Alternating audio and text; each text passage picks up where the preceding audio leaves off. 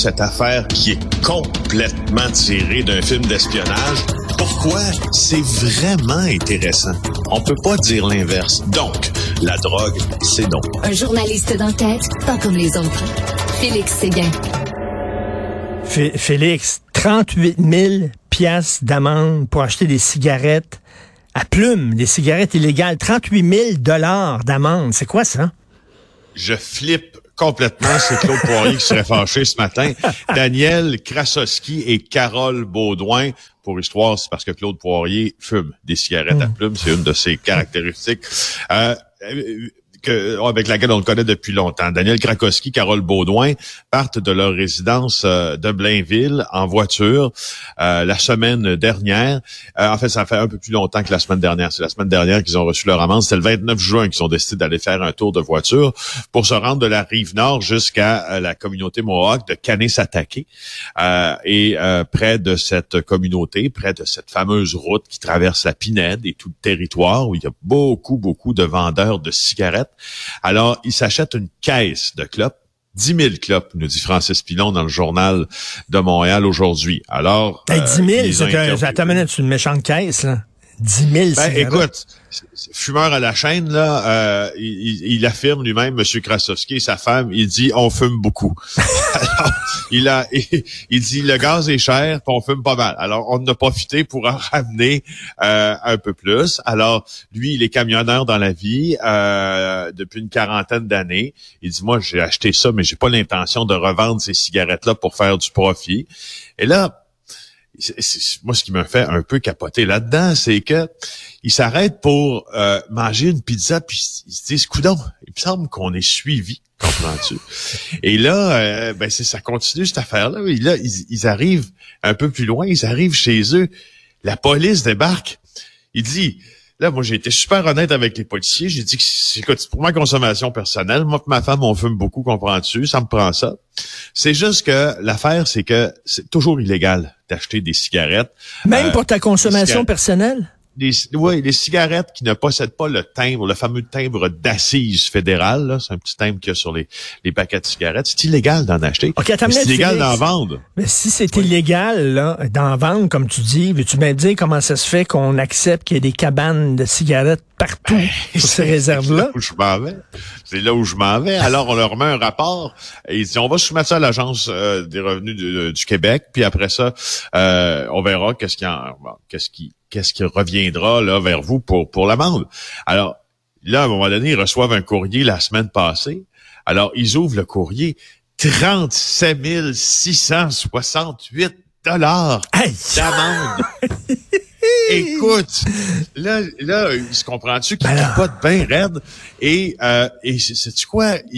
en, plus, moi, je les trouve, euh, je les trouve assez bons parce que, euh, tu vois, elle, euh, euh, c'est pas des gens qui, qui roulent sur l'or, qui disent, voyons, 35 000 piastres, je veux dire, on n'a pas le temps de, d'abord, s'ils roulaient sur l'or, probablement qu'ils iraient acheter leur, leur du morier au dépanneur, comme ceux qui fument des, bon, tu comprends? Ben Mais, moi, là, je suis flabbergasté de voir qu'on a dépensé de l'argent public pour suivre comme un bandit ce couple-là qui revenait avec des clopes de canis à Non, non, mais il me semble... même pas capable d'en faire fermer une sur un territoire Mohawk cabane de vente de cigarettes. On n'est pas censé manquer de policiers. Ça a l'air qu'on manque de policiers. Puis là, on prend les policiers et on dit, vous autres, vous allez suivre. Tu sais, sais-tu pourquoi?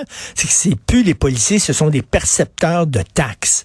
Les villes ont besoin d'argent. Ramène de l'argent dans un coffre, toi, là. là. Envoie des, des amendes de 38 000 piastres. Ben oui, puis tu sais, la loi là, euh, la, la, la, loi là sur les taxes d'assises, c'est une loi hyper importante au Canada. Ça taxe des produits comme des spiritueux, ça taxe le vin, ça taxe la bière, ça taxe le tabac, ça taxe euh, le tabac en feuilles, ça taxe les cigares.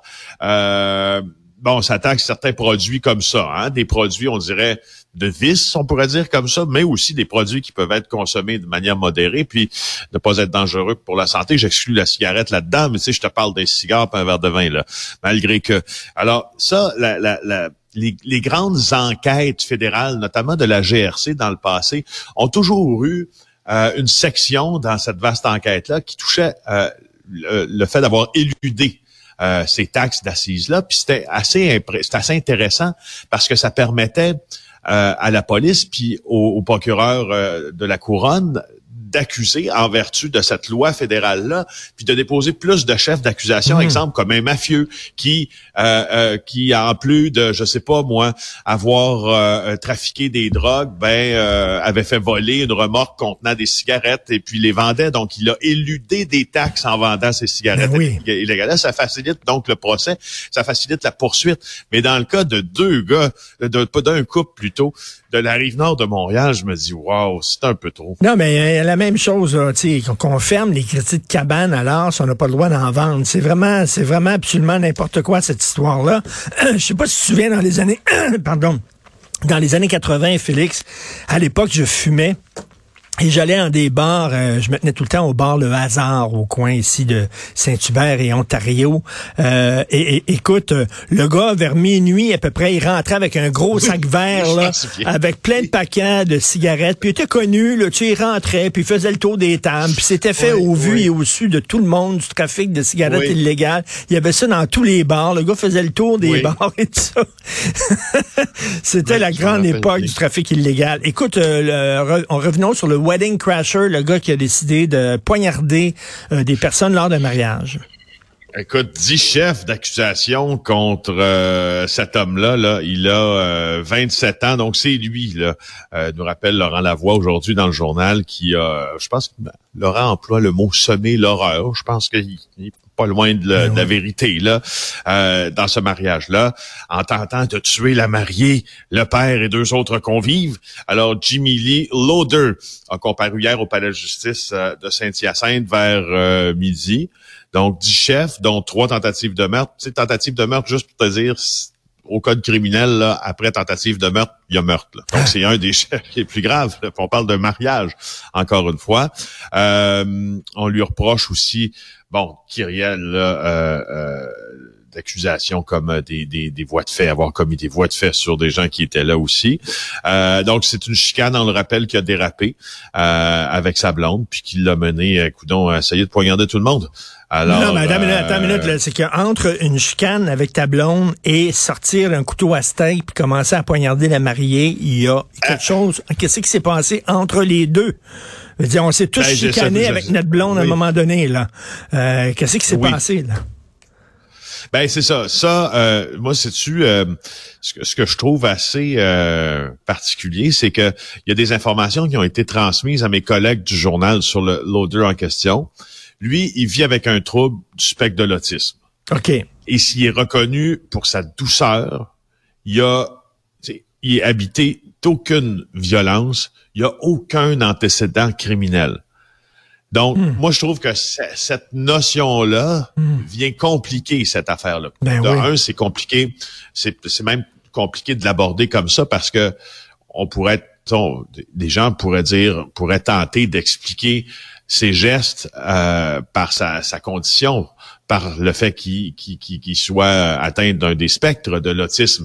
Et ben, alors, écoute, on sait très bien que c'est pas parce qu'on est là. Ben c'est ça, il y a plein de, de, de gens, euh, d'enfants, d'adultes qui sont atteints de cette condition-là et qui sont euh, absolument non violents. Donc, euh, exact. Qu'est-ce on dirait un virage, hein, Richard? On dirait que cet homme-là, il y a eu un virage, il y a eu genre c'est un virage, genre de crise psychotique, je sais pas c'est quoi. Euh, ce que je comprends mal, par exemple, c'est que, en tout cas, euh, sauf erreur, là, j'ai regardé, là, j'ai fait une recension de ce qui s'était écrit sur ce même événement-là. Donc, on n'a pas demandé d'évaluation psychiatrique. Euh, J'imagine que ça va venir. En tout cas, on va en savoir un peu plus au cours des prochains jours, mais c'est vraiment mystérieux. Merci beaucoup, Félix Séguin. On se reparle demain. Merci, Félix Séguin du bureau d'enquête et aussi animateur à JE sur TVA.